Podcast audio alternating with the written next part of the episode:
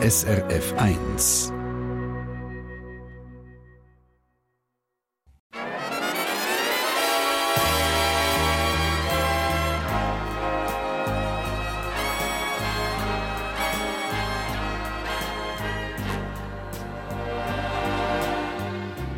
Persönlich.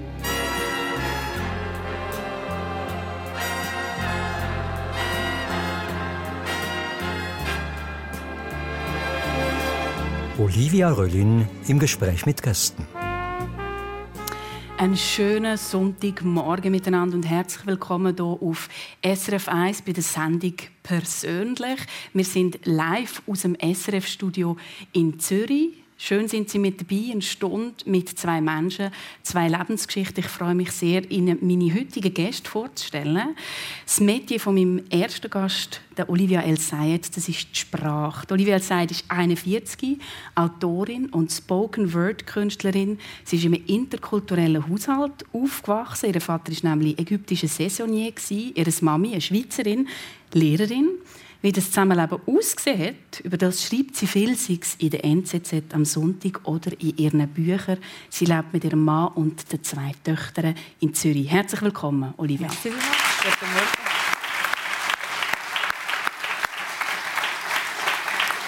Ja, und sein Metier, das ist nicht ganz auf den Begriff zu bringen. Bei mir ist auch der Marc Traufer, 43. Er ist vielleicht so etwas wie der Inbegriff vom Hans Dampf in allen Gassen. Er ist nicht nur einer der erfolgreichsten Pop-Rock-Musiker in der Schweiz, sondern führt schon in der dritten Generation Holzspielwarenfabrik Traufer im Berner Oberland. Das sind die mit diesen Kühen hier. Seit neuestem aber führt er eben auch noch ein Hotel zusammen mit seiner Frau. Herzlich willkommen auch dir, Marc. Guten Morgen. Ja, Marc, oder soll ich lieber sagen Merki? Das war doch dein äh, Spitzname in der Kindheit. Sagt er heute noch jemand so? Ja, nein, zum Glück nicht. Gefällt es dir nicht? ja, das ist wirklich, du kannst mir sagen, wie du willst. Eigentlich gleich. Sagt in dem Fall heute niemand mehr den Namen? Nein, ja, nein, wirklich nicht. Hast du einen Spitznamen, Olivia? Oli. Oli? Eigentlich nur Oli. Ja. Und, und wenn dir jemand Olivia sagt, das gefällt dir nicht so? Das ist meistens kritisch. Das kommt meistens so, Olivia, wir müssen mal reden. Olivia, bist du das gewesen? Dann müsste ich dir eigentlich jetzt eher Oli sagen, damit du dich äh, positiv motiviert fühlst. Ja, absolut. Also ich bin ich immer so ein bisschen, ein bisschen Schiss. ist gut. Marc, ich habe äh, bei dir herausgefunden, dass du als Kind viele Kasperli-Kassetten gelost hast und dann hast du die auswendig können. Kannst du noch etwas zum Besten geben? Äh, ja gut, jetzt das geht, geht einfach so eher, eher weniger, aber es ist schon so, dass wenn ich nachher später mit meinen Kindern ähm, die ganzen Kasperli-Sachen wieder abgeladen habe, mhm. wie man das ja heutzutage macht, äh, ist das Zeug sofort wieder da und sofort wieder gekommen. Und Du, Oliva, was liest du deinen Kind vor, wenn jetzt er sagt, bei ihm war Kasperli auch im Kurs? Bei dir überhaupt als Kind auch, oder nicht? Bumuckel. Ich war Bumuckel. Bumuckel. Ja. Und jetzt tue ich alles vorlesen, was nicht Harry Potter ist. Das hat, äh, mein Mann hat das netterweise übernommen. Gefällt dir Harry Potter dran. nicht, oder was? Das, doch, doch.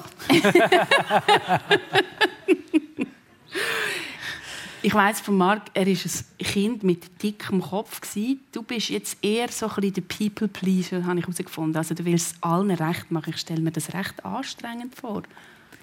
Nein, nein, ich habe es irgendwie schon immer so gemacht. Es ist irgendwie so, man kann gut durchschleifen. So. Erzähl mal. Nein, muss ich? Ja.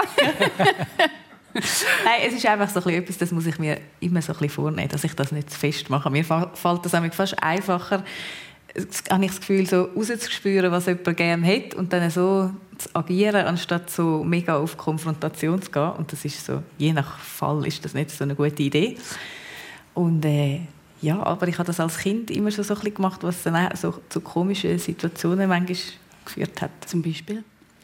Ja, zum Beispiel haben wir bei uns die hat wie meine Mutter das System entwickelt für Sackgeld. Also es gibt entweder Sackgeld und man kann mehr Sackgeld bekommen, wenn man mit dem Velo in die Schule geht. Mhm. Dem, dann kommt man nämlich das Busgeld auch noch zum Sackgeld dazu über. Also bin ich mit dem Velo natürlich in die Schule. Und dann hat sie gesagt, du könntest natürlich auch ein bisschen Geld sparen, wenn du nicht immer würdest in der Mensa die Schokibrötchen kaufen sondern einfach von die etwas mitnehmen. Und dann habe ich gesagt, also gut, machen wir das so. Und dann mega lieb, wie sie ist, hat sie mir da jeden Morgen ein Fle äh, Fleischkäse-Sandwich gemacht in so einer Tupperware-Dose. Und dann aber am ersten Tag, wo ich das mit ins Gimmick genommen habe und dann aufgemacht habe, hat es natürlich das Fleischkäse schmeckt ja wirklich recht weird, wenn man es nicht selber isst. Und äh, dann habe ich die Tupperware-Dose aufgemacht und dann hat mich ein netter Klassenkamerad darauf hingewiesen, dass das schmeckt wie ein Furz. Und äh, oh. dann habe ich mich so geschämt, aber ich habe mich auch geschämt zu meiner Mutter, die sich so Mühe gegeben hat, zu mir immer die Brötchen machen, zu mir das irgendwie sagen. Und dann habe ich aber sicher 36 Mal noch so ein Fleischkäse-Sandwich mitgenommen. und aber nicht gegessen, sondern wieder mit heimgenommen und dann die Hai hinter dem Vorhang so versteckt. Und irgendwann hat dann eben jemand oben abgerufen, Olivia. ja. Der Hai hat sie auch angefangen zu schmecken. Nein, äh, nein, nein, ich habe sie noch eingewickelt. ja. Es ist wirklich People Pleaser inklusive Frischhaltefolie. Es ist wirklich wow. ein durchdachtes Konzept. Ja. Das ganze, der ganze Mega. Service. Marc hat gesagt, du bist eher so ein Kind mit dickem Kopf gewesen. Ich weiß nicht, wie das heute ist, immer noch so ein dicker Kopf, aber ich habe von einer Story gehört, wo es um ein Haustier gegangen ist, wo du deinem dicken Kopf alle Ehre gemacht hast, dass du ein Haustier einfach selber hast besorgen Kannst du mir erzählen? Ja, ja, also das war wegen dem Hund. Also, ich habe gewusst, meine Mutter hat eigentlich auch gerne einen Hund. Mein Vater hat gar keinen Hund wollen, zum Verrecken nicht. Und hat es aber nachher immer irgendwie gleich so, hat er manchmal so provokativ aus der Zeitung äh, so die Inserat, es früher gegeben hat, gratis abzugeben. Mhm. Und ähm, dann habe ich gesagt, ja, das wäre doch jetzt eine Chance. Und sie haben beide gefunden, nein. Und dann bin ich halt mit dieser Zeitung irgendwann verschwunden und ans Telefon und habe ja, dann, dann, dann hat die Züchterin angerufen und gesagt, wir, nehmen so einen, so einen Hund. Und sie hat Freude gehabt und ja. Und nachher, irgendwann hat sie natürlich gleich gesagt, jetzt müsste man noch deine Eltern ans Telefon haben. Und dann bin ich vorne mit dem Telefon und gesagt, so, jetzt muss irgendjemand an den Kasten. Und äh, ja, Antwort gegeben. die haben sich dann beide geweigert. Die haben gesagt, wir läuten gerade zurück. und äh, es war aber nicht der Durchbruch, gewesen, dass sich meine Mutter auch auf meine Seite geschlagen hat. Und wir haben nachher, äh, ja, Gora, unser erster Berner Sennenhund. Da hat es gleich irgendwann ja, ja, relativ rass, rassig nachher. Ja. ja. Wie ist das so bei dir? Sonst, jetzt haben wir hier gehört, sich eher anpassen Du scheust jetzt Konflikt nicht unbedingt, heißt das? Ja, nicht wirklich. Es ist, ja, das ist, hat mich immer so ein bisschen begleitet auf meinem Weg, dass ich, dass ich schon einfach... Ähm, aber es ist besser geworden. Ist ich, besser. ich kann mich besser zurücknehmen heute. Wie hast du das gelernt? Ja, mich da ein paar Mal recht den Ring anschlagen. Das, äh, das gehört natürlich auch dazu. Und, und äh, ich, ich habe irgendwie, ja, vielleicht ist es einfach das Alter, ich weiß es nicht. Das, äh, Fahrst du heute weiterhin gut mit dieser Strategie, den Leuten sich anpassen? Ich mache es schon nicht mehr ganz so fest. Aber wenn es schnell gehen muss, mache ich lieber das. Gut. Wir haben, ich habe am Anfang gesagt, Hans Dampf in allen Gassen. Du bist ursprünglich gelehrter Maurer, Marc, der auch noch Musiker. Unternehmer, seit neuestem Hotelier, eben mit dem Bretterhotel in Hofstetten, wo du auch wohnst. Für das hast du das Wirtepatent gemacht. Dann hast du dich zum Käsesommelier ausbilden lassen und momentan, glaube ich, auch noch zum Weinsommelier. Hat es Momente gegeben, wo du also richtig mal, sage ich, überfordert bist? Ja, ich, ich, ich ich glaube, ich bin permanent immer irgendwie ein bisschen überfordert von allem. Aber ich bin auch gut im Verdrängen und auch gut im nachher irgendwie organisieren. Also ich muss jetzt den Level 3 fahren ja im Herbst vom Weinsommelier. Das, hat, äh, äh, ja, das wird richtig heftig und ich weiß eigentlich noch nicht so genau, wie ich das neben allem sonst vorbeibringe. Aber ich mache das. Ich habe jetzt ja gesagt, jetzt machen wir es halt einfach. Mhm. Und für mich ist halt oft ich habe wirklich so ein bisschen das Problem in meinem Leben ist, dass ich vor nichts und niemandem Angst habe. Das ist wirklich so ein bisschen, manchmal schon Risiken ein, die, vielleicht nicht so schlau sind. Oder, oder, oder wenn du jetzt sagst, ja, seit neuestem ist er Hotelier. Verstehst du? Ich, ich fühle mich, obwohl wir das Hotel haben, ein Projekt gemacht, drei Jahre bauen und jetzt offen ist, ich, ich fühle mich schon nicht als Hotelier. Ich finde, das ist also was komisch. Fühlst du, fühlst du dich denn? Das weiß ich auch nicht so genau. ich bin einfach, wie ich bin und ich mache, ich mache gerne. Mhm. Ich, ich, ich, finde, die, die immer schnurren, man könnte doch mal ein Hotel bauen. Das finde ich irgendwie ein bisschen blöd. Das findest du langweilig, ja. Du machst das, das hast ja du nicht allein durchgeführt, das Projekt, oder führst weiterhin nicht allein, sondern zusammen mit deiner Frau, Brigitte. Ich stelle mir vor, das ist eine rechte Herausforderung für die Beziehung, weil man muss ja auch wissen, das ist während der Corona-Zeit, habt ihr das angefangen? Da hat man nicht gewusst, wie wird das äh, weitergehen.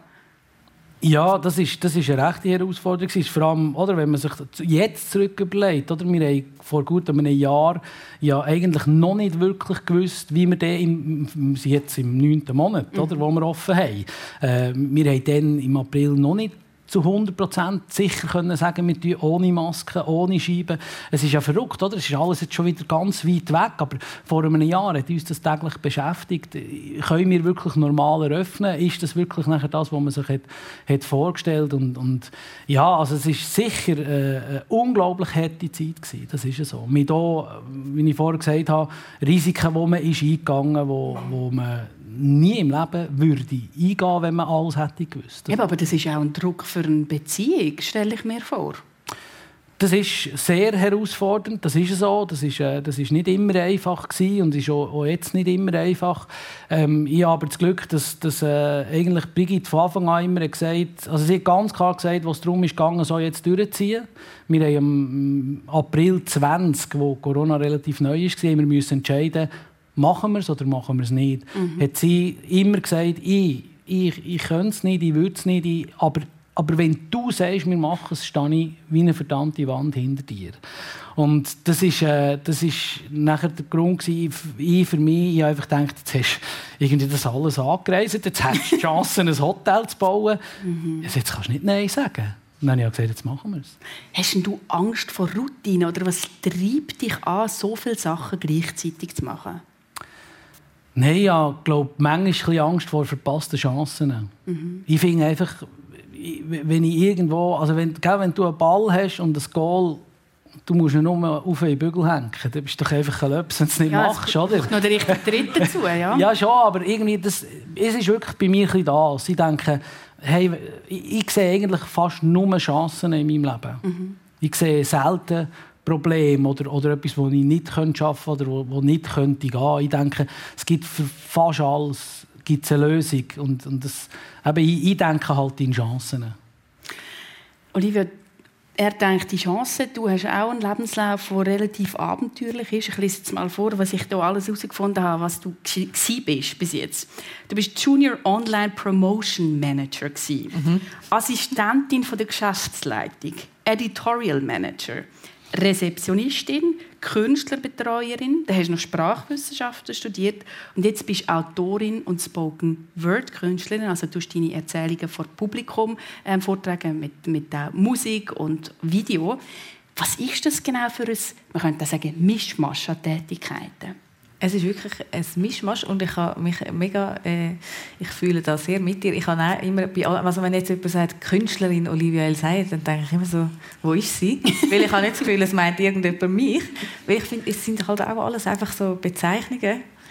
Ich finde dann fast immer einfacher, zu sagen, ich bin die Schwester von dem und die Mami von diesen zwei Knäuel da und so. Und aber gar nicht in abwertend, aber einfach so, ich habe das Gefühl, die Berufsbezeichnungen die stimmen dann immer so für einen Moment und nachher verpuffen sie irgendwie wieder.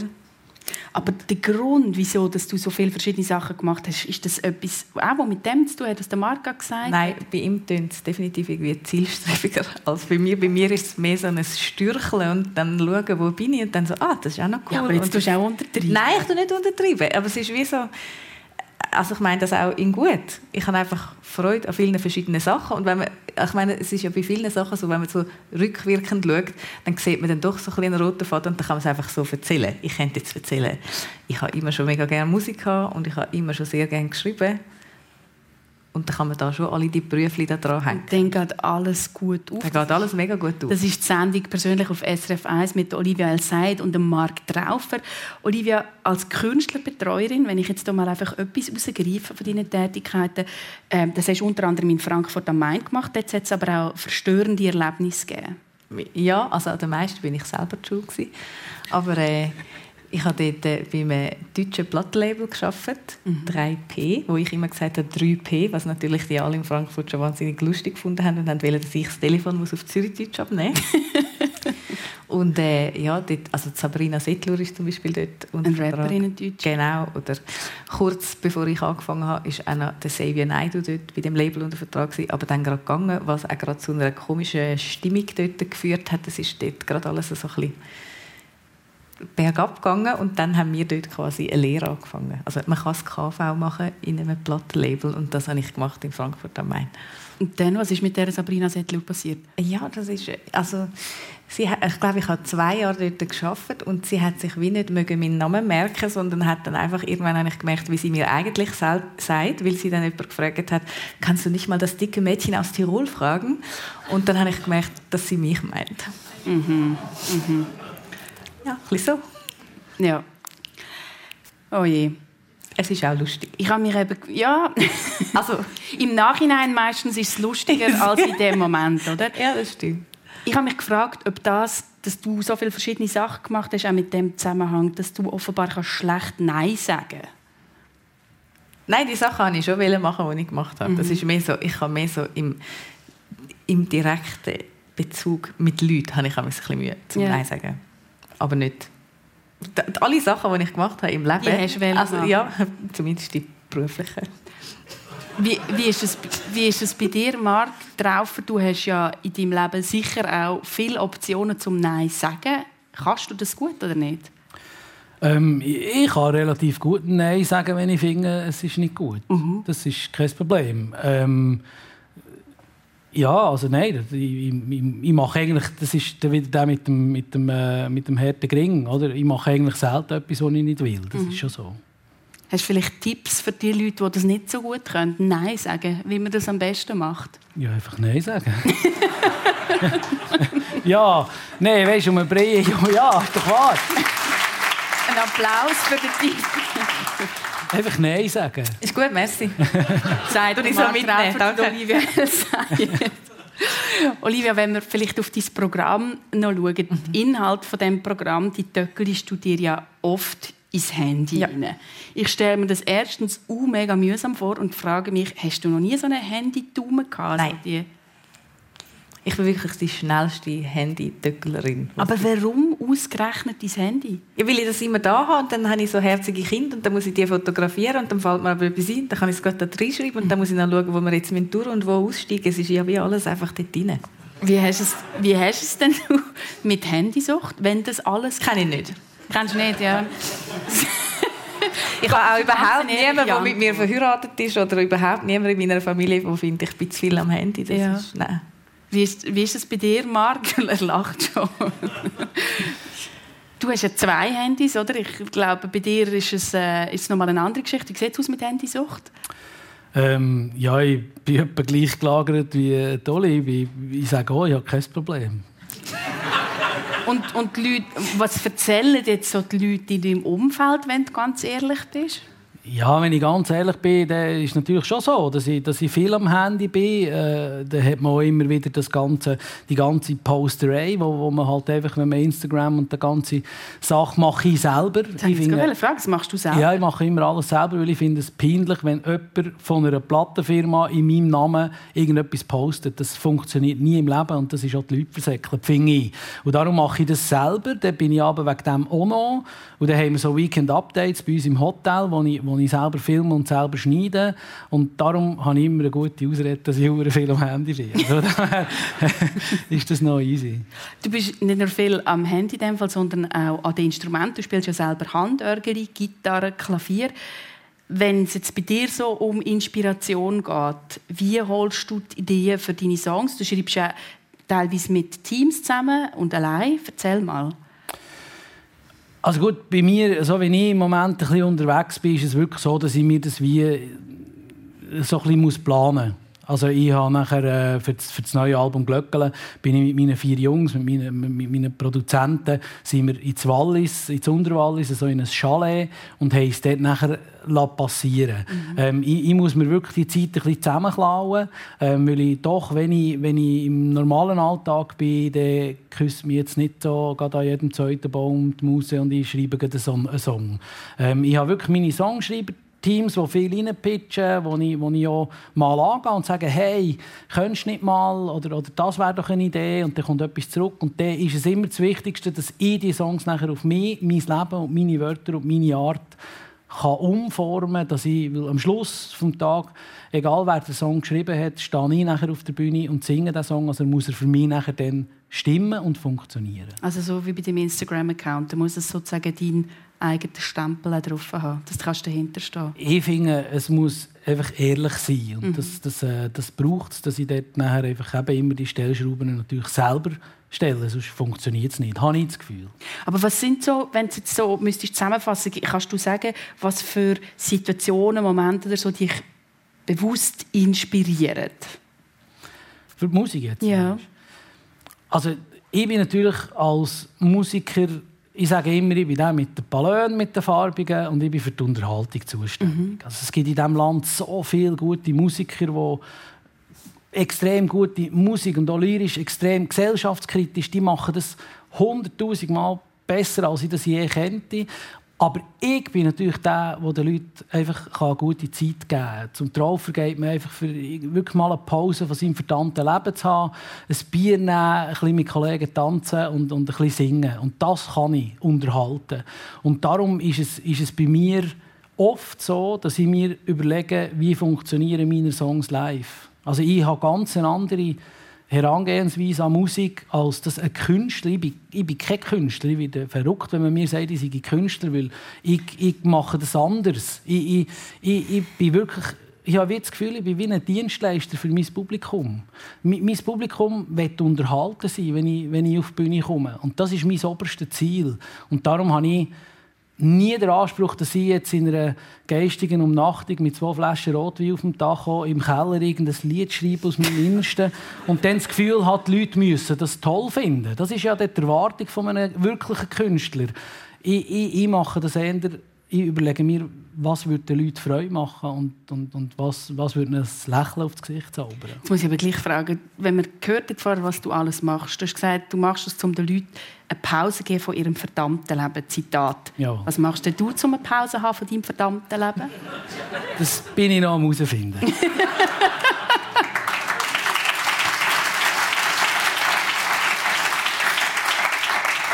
Wie ist es bei dir, Olivia El mit, mit deiner Inspiration? Wo bekommst du die her, wenn denn du so am Handy bist? Überall.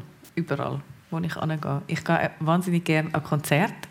Also an Sonic, wo ich selber unbedingt sehen oder einfach an Sonic, wo vielleicht mein Mann will sehen und dann gehen wir zusammen und ich schaue und ich dann das Publikum beobachten und mir Notizen machen und so. Oder auch, also, keine Ahnung, ich jeder Begegnung mit allen Menschen oder einfach im Bus den Leuten zuhören, was sie komisches reden. Also in der, in der alltäglichsten Szene, du bist die Person, die man irgendwie sieht, im Kaffee in der Ecke, die die ganze Zeit dein Nattel tippt und, und meint, sie hören nicht zu. Ja. Und, wenn, und wenn es dumm kommt, hat man irgendwie, hört man irgendwann die eigenen Worte in, in einem Programm. Nein, ich hoffe, ich das ein bisschen so umjonglieren, dass es nicht allzu auffällig ist. Ja. Also das heißt, du musst dir gar nicht etwas Spezielles einrichten. Du musst nicht eine Woche äh, ins Wallis fahren, um für dich nachher Ich habe sowieso Angst vor dem Wallis, weil ich das Gefühl habe, ich müsste dann dort Ski fahren. Das Darum bleibe ich lieber da. Das ist nicht eine gute Kombi, du und Skifahren? Nein, überhaupt nicht. Es ist wahrscheinlich diametral zu deinen Skifahrkünsten.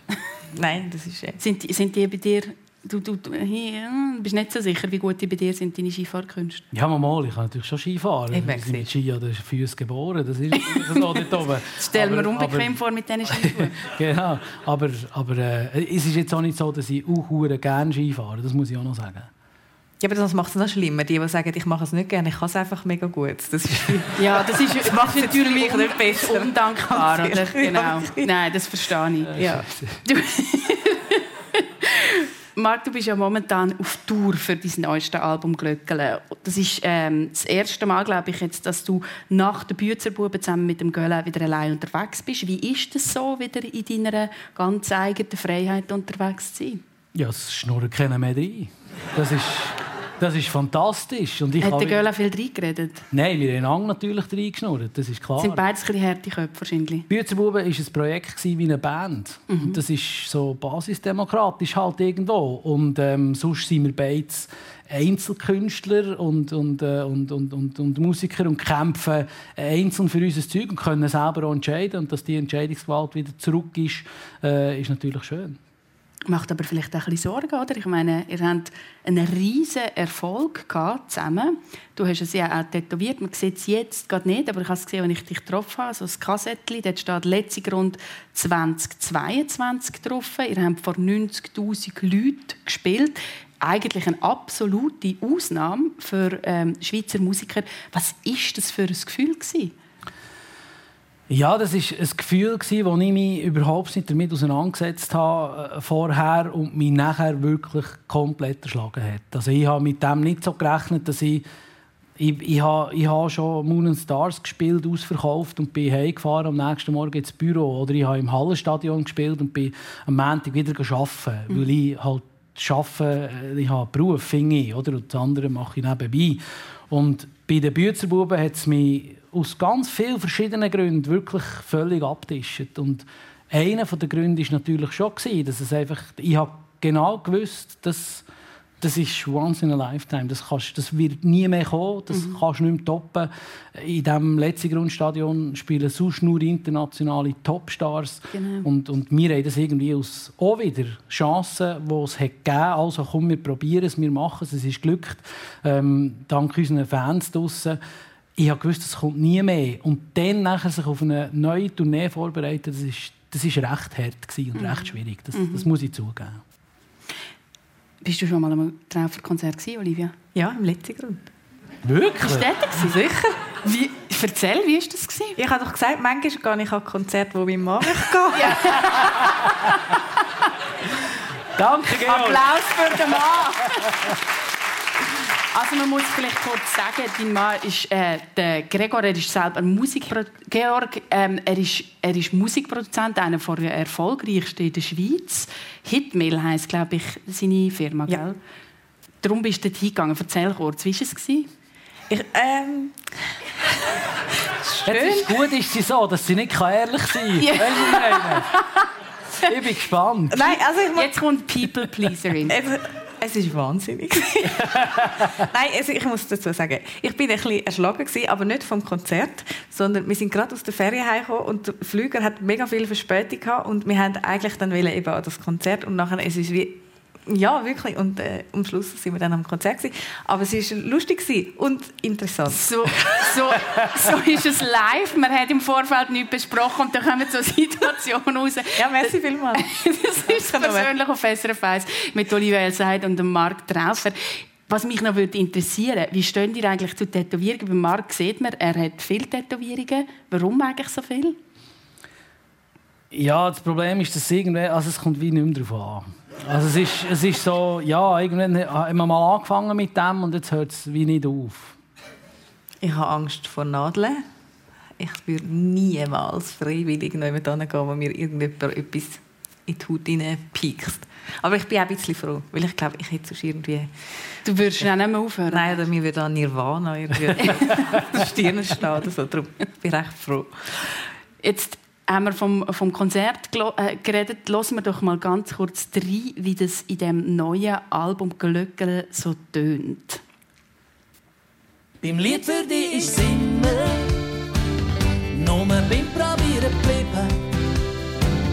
Und du glaubst mir einfach nicht, dass es an deinem Namen liegt.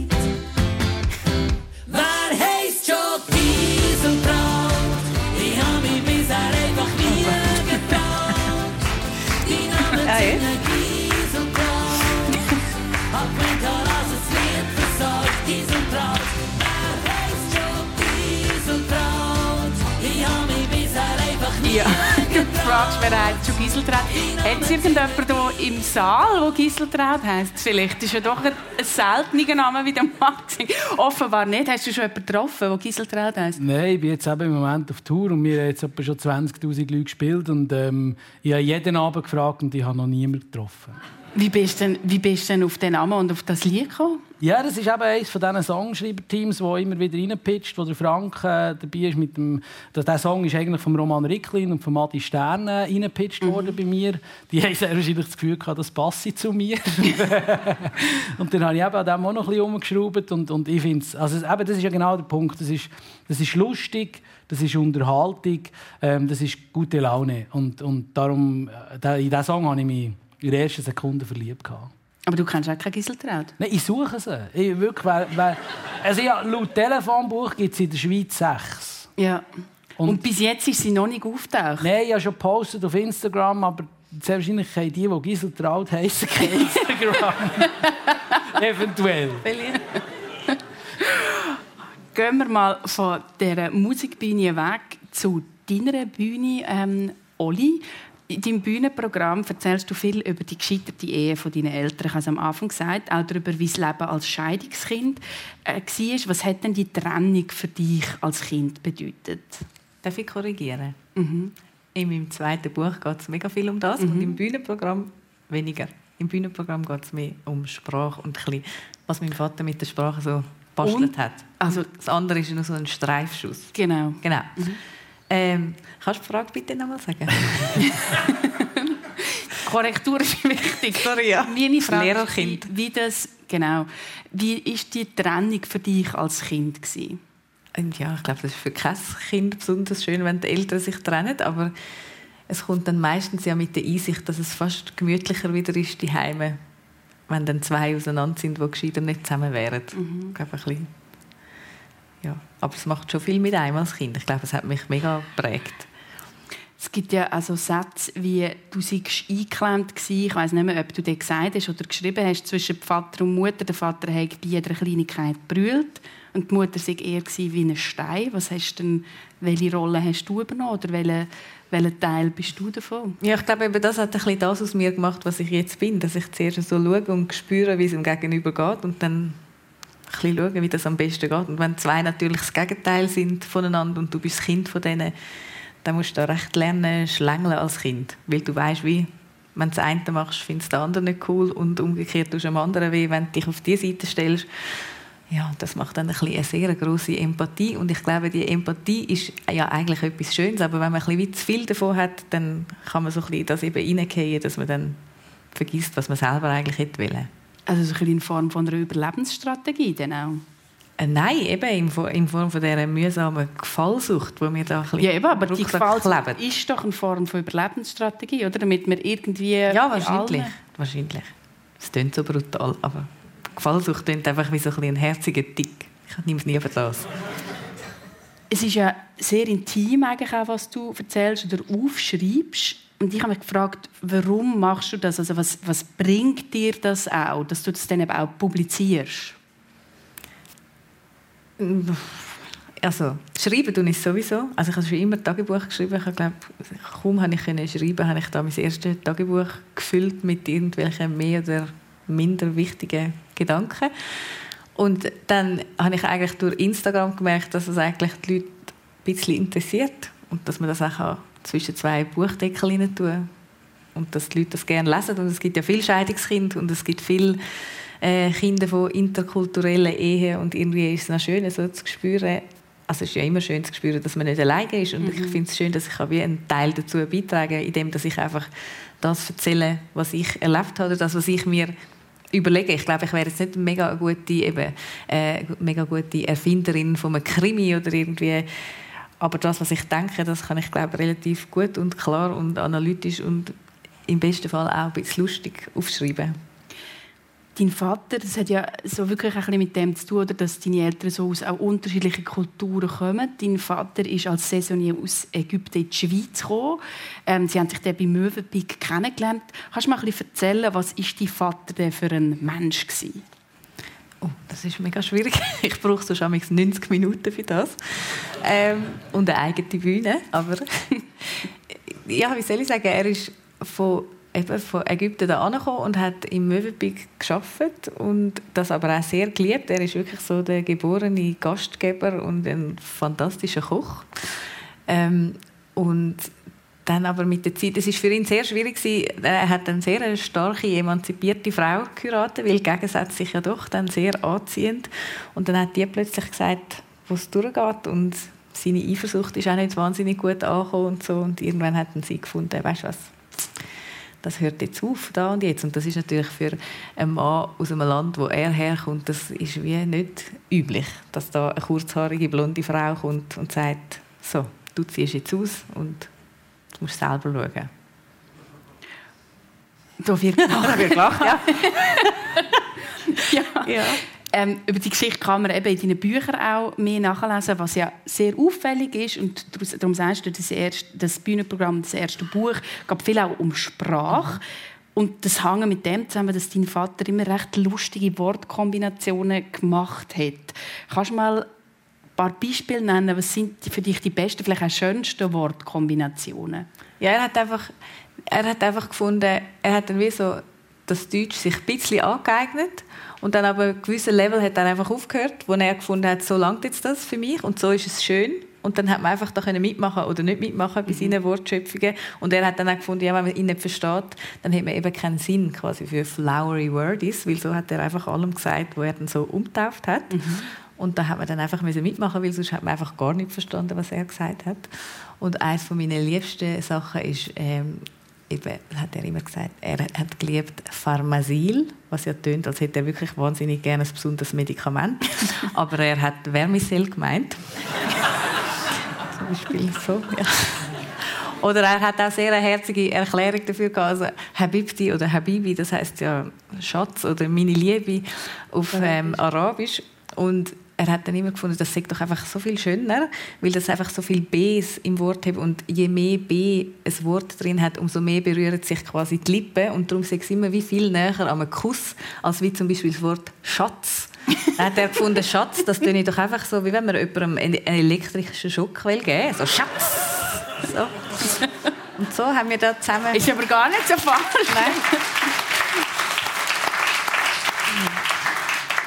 Aber trotzdem hätte dich nachher nicht Barbara getauft, zum Beispiel.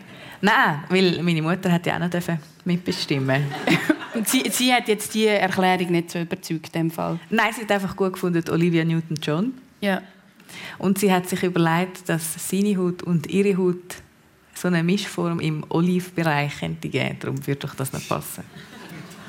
Und nachher hat dein Vater ja nur bis zu dem Kinski mit dir Arabisch geredet. Genau, ja. Nach dem aufgehört. Das heisst, du kannst die Sprache jetzt heute nicht mehr. Leider nicht. Nein, ich kann es nicht, nicht richtig. Ich kann es wirklich erbärmlich schlecht. Okay, das wollte ich jetzt nicht sagen. Ich weiß es ja nicht. Ich glaube, ich kann jemanden verfluchen. Ich könnte mir einen Tee bestellen und vielleicht auf drei zählen, aber ich möchte es jetzt auch nicht vorzeigen. Aber so, das ist etwas Level. Wir glauben es dir in Danke. dem Fall einfach mal. Aber wie hat das Verhältnis zu deinem Vater prägt? Weißt du, dass du nachher nicht mehr hast können in seiner Muttersprache mit ihm reden Ja, wir haben dann einfach auf so ein Kuderwelsch geswitcht, was natürlich jetzt nicht nur hilfreich ist, wenn man Vater und Tochter ist, aber eigentlich einander wie gar nicht immer versteht. Also ja, vielleicht ist es manchmal auch noch gut, aber es ist natürlich komisch, wenn man als Eltern mit eigenem Kind wie nicht die gleiche Basis hat von Sprache. Genau, ich stelle es mir recht schwierig vor. Ja. Vielleicht ist ja aber gleich deine Leidenschaft für die Sprache und vielleicht ja gleich auch ein bisschen von deinem Vater. Du hast ja zum Beispiel auch eine Leidenschaft, Wörter zu finden, die im Duden noch nicht drin sind, gell? Ja, Zum Beispiel? Muttermüde, habe ich gedacht, müsste wie die ultimative Steigerungsform sein vom Wort müde. Also quasi müde, hundemüde, todmüde. Und wenn man aber noch müder ist als tot, aber man muss trotzdem noch wach bleiben, dann wäre man muttermüde. Vielleicht ich das hilft nicht. Ja. sagt die Mutter von zwei Töchtern. Ja. Marc, wenn ich bei dir so darf nachfragen deine erste Liebe mit der Barbara lustigerweise, wenn wir Ah, jetzt hier gerade von der. Barbara geredet haben, die ist auseinandergegangen. Zwei Kinder hast du aus dieser Ehe. Wie geht es dir so, wenn du das hörst? Wie das für so ein Kind war? Ja, ich habe vorher überlegt. Eben, ich bin, ich bin gerade in einer anderen Rolle als äh, Olivia war. Und, und wir haben uns Mühe gegeben. Wir haben uns bestmögliche Mühe gegeben. Ähm, ich darf sagen, wir haben während der, während der Scheidung und auch vor, wir eigentlich nie richtig Krach gehabt. Wir waren einfach zu jung. Es war mein Schulschatz. Mit 14 sind wir zusammengekommen. Wir haben ja, vielleicht wieder ein bisschen viele Chancen gepackt und umgesetzt und ein sehr junges Haus und eine Familie gemacht. Es zieht sich vor, Es zieht sich ein bisschen durch, ja. Und, und, äh, ja, es ist einfach nicht gegangen, aber wir sind beide relativ zeitgleich an den Punkt gekommen, wo wir gefunden haben, das kann es glaube ich, nicht sein im Leben. Und darum haben wir es, haben wir es für unsere Kinder ähm, probiert, so gut als möglich zu machen. Wir haben jahrelang, sicher ja, während der Schulzeit, bis Kinder relativ weit oben in der Schule waren, haben wir zusammen zu Mittag gegessen. Und da bin ich noch heute dankbar, dass Barbara mir den, die Zeit hat gegeben und hat quasi wie ich durfte das Mittagessen dort an diesem Mittagstisch und habe durch das natürlich meine Kinder leben, die von der Schule heimkommen. Und das ist etwas, wo ich, wo ich immer wieder dankbar sein weil das, das hat doch, man hätte doch können sagen jetzt sind wir gescheit, jetzt, jetzt hören wir auf da mit dem Theater. Oder? Also das wäre wär auch gegangen. Und, und darum, das hat viel auch mit Grosszügigkeit zu tun. Was ist, es, was ist dir wichtig, deinen Kind weiterzugeben und mitzugeben? Ja, das ist natürlich bei mir jetzt vorbei. Die sind jetzt erwachsen, die müssen jetzt, müssen jetzt selber schauen. Ich habe immer gesagt, ich habe immer so, ich habe immer gesagt so bis 13 müssen wir einfach Anstand und, und äh, ja, einfach, dass sie, dass sie danken und grüßen und auf Wiederschauen sagen, einfach so Grund, Grundanstandsregeln beibringen und dann musst du es einfach verloren geben. Weil also mich hat mit 13 niemand mehr unter Kontrolle gehabt. Das habe ich, das habe ich, das habe ich gewusst und das, das habe ich auch so gemacht. Ich nehme jetzt an, die Grundanstandsregeln hast du deinen Kindern auch äh, beigebracht. Was ist es so? Sie ignorieren sie wirklich voller Leidenschaft. Das ist Nein, weißt, wenn du mit dem Hintergrund, was ist für dich wichtig, deinen eigenen Töchtern mit? Dass sie können Nein sagen natürlich. Dass sie ganz gut können Nein sagen Und ich würde mich auch freuen, wenn es wie so bei ihnen ein bisschen schneller geht. Ja, dass sie einfach wissen, dass sie gut sind, so wie sie sind. Dass sie sich da... Ich finde, das ist- ich weiß nicht, aber ich finde, in unserer Generation ist das irgendwie noch ein bisschen lang gegangen. Also ich habe, glaube jemand braucht bis 32, bis ich gefunden habe, hey, nein, es ist doch ganz gut. Du musst nicht noch, auch noch die sein und das und das und das auch noch. Es ist doch wie okay. So eine Entspanntheit würde ich ihnen gerne mitgeben. Ja. Wenn wir vielleicht noch kurz bei der Familie und dem Thema Herkunft bleiben. Marta, du hast ja die Holzspielwarenfabrik Traufer mit eben diesen bekannten Holzkühlen übernommen. Und zwar von deinem Vater und von deinem Onkel. Und du hast mir gesagt, es sei eine recht schwierige Zeit gewesen. Es am Anfang fast draufgegangen. Kannst du vielleicht ein bisschen etwas über das erzählen, was das für dich bedeutet hat, dort auch als junger Mann in die, in die Firma hineinzukommen? Ja, ich glaube, man muss einfach betonen, dass es für beide Generationen recht schwierig war. Also das ist wichtig, oder? Also, weil, oder ich habe natürlich, ich bin, ich bin gekommen und ich habe grosse Pläne gehabt und ich habe wollen und ich habe die auch gemacht, manchmal auch gemacht, ohne zu fragen. Ähm, und, und die ältere Generation, ähm, die haben natürlich Angst gehabt, dass der jetzt einfach die- Firma an, an eine Wand fährt, oder?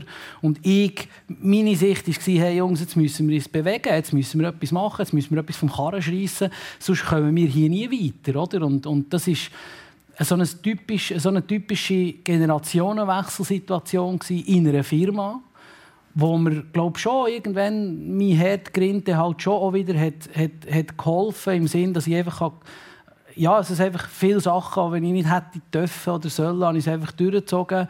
Ähm, und dann mit 61 mein Vater ist und hat gesagt, «Schau, ich habe das Gefühl, du machst es besser als ich, wenn das Geld kannst aufbringen, dass wir die Sachen regeln, kannst du meine 50 Prozent haben.» Jetzt wollen wir es aber schon genauer wissen. Was ist denn zwischen ihnen passiert? Wenn du sagst, hast du den Kopf äh, mal angeschlagen. Also was, wie ist es zu dem Zeitpunkt gekommen, dass der Vater dir gesagt hat, du kannst das besser? Ja, ich habe natürlich Sachen gemacht. Ich, ich habe dann natürlich irgendwann gemerkt, dass die, die kleine rote Holzkuh, eben, wir, waren dann ein Geschäft mit, mit, mit, mit rund 12, 15 Personen. Ähm, aber ich habe schon dann gemerkt, dass überall in der Schweiz, wo ich herkomme, mit der Musik dann schon, sind einfach die Kühe da und es hat keine Marke gehabt. Es, hat, es, hat, es sind einfach die roten Kühe gewesen, es da die Holzspielzeuge. Und ich habe dann eigentlich gemerkt, dass das der Weg kann sein und, und habe dann eine Marke anfangen kreieren und habe Medienberichte gemacht und habe, habe auch geschafft, dass die Berner Zeitung äh, an einem Samstag eine Doppelseite hat gebracht Der Marc am Segeln, der Marc am Päckchen machen, der Marc am Einladen. Und ich war stolz auf das. Äh, und, und am Montag, als ich in die Bude kam, ist der Onkel gekommen, hat mir die Zeitung hergeklopft und gesagt, das machst du nie mehr. Und dort musste ich so wie für mich müssen entscheiden, jetzt entweder gehe ich oder, oder ja, ich, ich muss irgendeine... Und dieser Zeitungsbericht hat nachher, etwa zwei Wochen später, ein Telefonserfolg von der Berner Kantonalbank, wo, wo, wo äh, dort eine Marketingfachfrau gesagt hat, es kann ja nicht sein, dass wir für unser Kinderprogramm nur Spielzeug haben aus China und aus Plastik. Können wir mal miteinander reden? Und äh, long story short, ich bin dann auf das Bern, habe dann ein paar Muster äh, äh, gemacht. Man, man, man hat mit denen einen Vertrag ausgehandelt, der sehr hoch war. Ich habe dann zum Beispiel nicht gewusst, dass ich für die Firma nichts unterschreiben kann, beziehungsweise es war mir einfach egal. Gewesen. Und ich habe, ich habe mit dem Bankdirektor von dieser Bank habe ich einen Liefervertrag unterschrieben, der unseren Jahresumsatz überstiegen hat. Oder? Und bin mit diesem Vertrag heim und habe den Vertrag auf den Tisch gehauen und habe gesagt, so, und dort, und das muss ich sagen, ist die Fairness vom Onkel, vom Vater extrem hoch gewesen. Sie haben gesagt, okay, das hast du jetzt gemacht, aber jetzt musst du auch selber schauen, wie du es umsetzen kannst. Und dann habe ich angefangen, Leute anzustellen. Ja, und seither sind wir auch gewachsen und es hat auch alles funktioniert, wie man weiß. Ähm, du hast dann auch noch selber ein bisschen vorher dein Haus bauen in deiner eigenen Hand in Hofstetten. Du wohnst bis heute dort. Wird dir das Hofstetten vielleicht auch irgendwann zu klein? Ja, ich, habe, ich, habe, ich sage immer, bei heiteren Fahnen ist es gut beschrieben. Bei heiteren Fahnen sage ich ja, dass ich auch gehe. Und ich gehe auch. Und ich, ich bin viel unterwegs. Ich darf viel unterwegs sein, beruflich. Sei es mit den Holzspielwaren oder, oder sei es mit der Musik. Ich darf auch äh, international viel unterwegs sein. Und darum ist es mehr einfach ein Hey, ich komme gerne heim. Ich gehe aber auch gerne schauen. Also es ist jetzt nicht so, dass ich nur dort oben hocke auf einem Baum und Mühe mit den Kühen singen. Das haben die Leute, Und mit dem E-Scooter rumfahren. Ja, das haben die Leute oft das Gefühl, aber so ist es natürlich schon nicht. Wohin gehst du, wenn du weggehst? Ähm, das spielt keine Rolle, möglichst, möglichst äh, einfach irgendwo, wo, es anders ist als daheim. Das, äh, in irgendwelche Städte oder, oder das, ja. Olivia, du bist in Pfungen bei Zürich aufgewachsen, damit wir das, äh, damit wir das noch kurz am Schluss drin haben. Ähm, ein kleiner grüner Ort. Ich habe auf der Karte geschaut. Äh, ich habe dort gesehen, das Waffengeschäft, die Hundeoase und das Oldschool-Gym. Habe ich alles nie gebraucht. Von diesem Ort bist du ja weggekommen. Jetzt wohnst du heute in Zürich. Gibt es einen Ort, der dich anziehen würde, wo du das Gefühl hast, dort würde ich gerne mal leben? Ich bin, wo ich bin und da ist es gut. Ich muss nie her. Und ich habe Flugangst. Darum. Gut, man kann, auch, man kann, gewisse Orte kann man auch mit dem Auto erreichen. Ich kann eben nicht Auto fahren. ich habe wirklich nur mein E-Bike. Das ist mein Radius. Okay. Schenk dir mal einen zweiten Akku. Danke vielmals.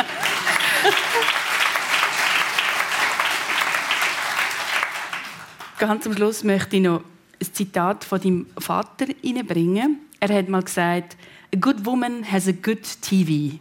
Ja. Darum hast du einen grossen Fernseher gebraucht, wo du ausgezogen bist. Ja. Hat sich das bewährt? Hast du heute noch einen grossen Fernseher? Absolut. Ich liebe Fernsehen schauen. es hilft für so viel. Es ist toll. Für was hilft es denn? Zum Entspannen, zum Überlegen, zum sich inspirieren lassen. Es hat so viel. Ja, man darf es nicht vergessen, was dort alles passiert. Darum kommt die Sendung ja auch noch im Fernsehen. Einzig wegen dem hast du einen grossen Fernsehmarkt zum Schluss. kannst du, die, kannst du den, den Satz von ihrem Vater unterschreiben? Er muss ja auch nicht eine Good Woman sein. Genau. Also, Aber er muss einen Ansprüche. Woman haben, oder? Ich ähm, habe nicht einen grossen Fernseher, aber ich habe etwa vier Fernseher. Wo sind die überall? Überall. Im ganzen Haus verteilt? Ja, eine Zeit lang hatte ich sogar einen Tisch, gehabt, wo ich auf Knopf, Knopfdruck, also selber bauen, so ein Zeug mache ich immer selber, wo ich auf Knopfdruck konnte einen Fernseher zum Tisch auslassen klein war. Und Impressive. dann haben wir am Samstag am Abend haben wir immer zum Nacht irgendeinen Trickfilm geschaut. Das erfahrt man. Leben. Was für ein Leben. Ja, Ja, unglaublich. Das erfahrt man in der Sendung persönlich hier auf SRF 1. Das war es aus dem Studio in Zürich. Herzlichen Dank, sind Sie dabei gewesen, haben Sie eingeschaltet mit der Olivia Elseid und dem Marc Traufer. Jetzt wünsche ich Ihnen noch ganz eine schöne Woche. Machen Sie es gut. Merci vielmals.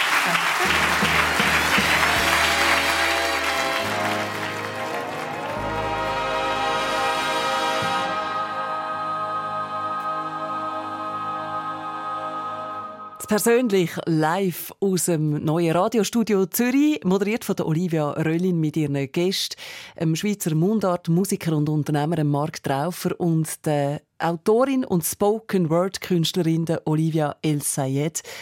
Technik Uli Karlen und Marco Gemperli. Und wenn Sie jetzt mit drin eingeschaltet haben und finden, ah, Was für eine tolle Sendung, da würde ich gerne alles hören.